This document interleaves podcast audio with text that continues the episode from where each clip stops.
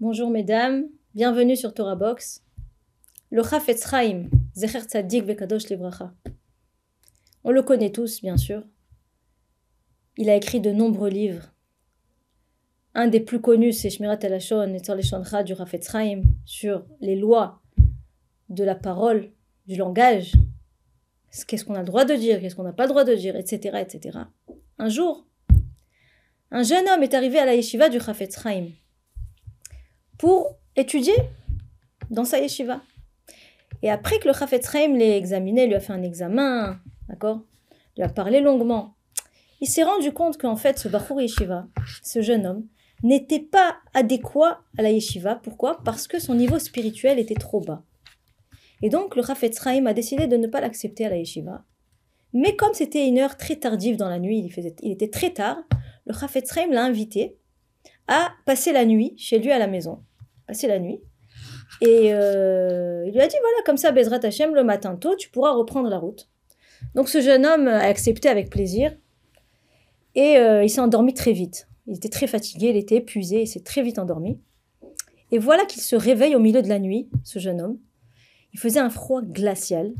Il se réveille et il aperçoit la silhouette du Chaim qui s'approche de lui.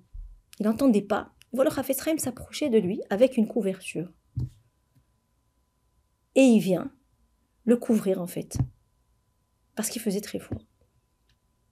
Et même dans sa façon de le couvrir, on voyait combien, combien il était sensible. Il l'a couvert, il n'a pas seulement posé la couverture sur lui, il lui a posé sur lui et il l'a a vraiment rembourré de tous les côtés pour que la couverture ne tombe pas et qu'il n'ait pas froid, etc., etc. Et il est reparti dormir. Ok.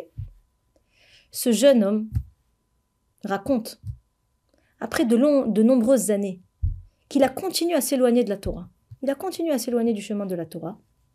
Il est devenu un grand professeur.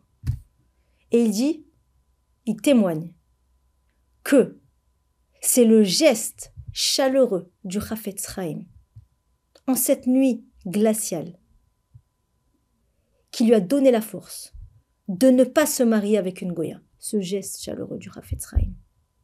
Ce souvenir était constamment en lui et l'empêchait de faire ce pas, cette assimilation totale dans laquelle il aurait pu tomber. Ce qui l'a empêché, c'est le geste chaleureux du Chafetz Chaim. Ce sentiment d'amour qu'il a ressenti dans ces quelques secondes l'ont protégé durant toute sa vie. De la même manière que Yosef Hatzadik a été sauvé de la faute avec Echet Potiphar. Pourquoi? Parce qu'il a vu Dmut Diokno chez la vive lui apparaître. Le visage de son père Yaakov lui a apparu au milieu moment où la femme de Potiphar venait le tenter. Et c'est ça qui l'empêchait de fauter. De la même manière, ce professeur à l'université, il voyait apparaître le Dmut Diokno du Chafetz Chaim, le visage du Chafetz Chaim, qui l'empêchait de fauter. Ça, c'est la force de l'amour. C'est la force de l'amour. De là, on voit combien, combien on doit faire attention. De ne jamais, jamais rejeter un enfant ou lui faire ressentir qu'il ne fait pas partie de la famille, qu'il n'est pas comme les autres, par des critiques incessantes, par des mauvais regards, Chasve shalom. Parce que ça, ça, c'est vraiment, on va dire, la recette pour le faire tomber dans les plus graves fautes.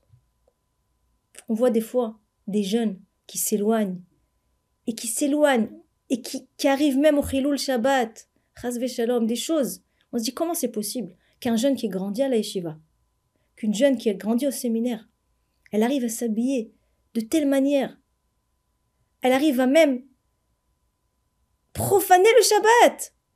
C'est pas possible. C'est carrément. On n'arrive pas à le comprendre. Eh bien, il faut savoir que souvent, c'est le résultat d'un rejet.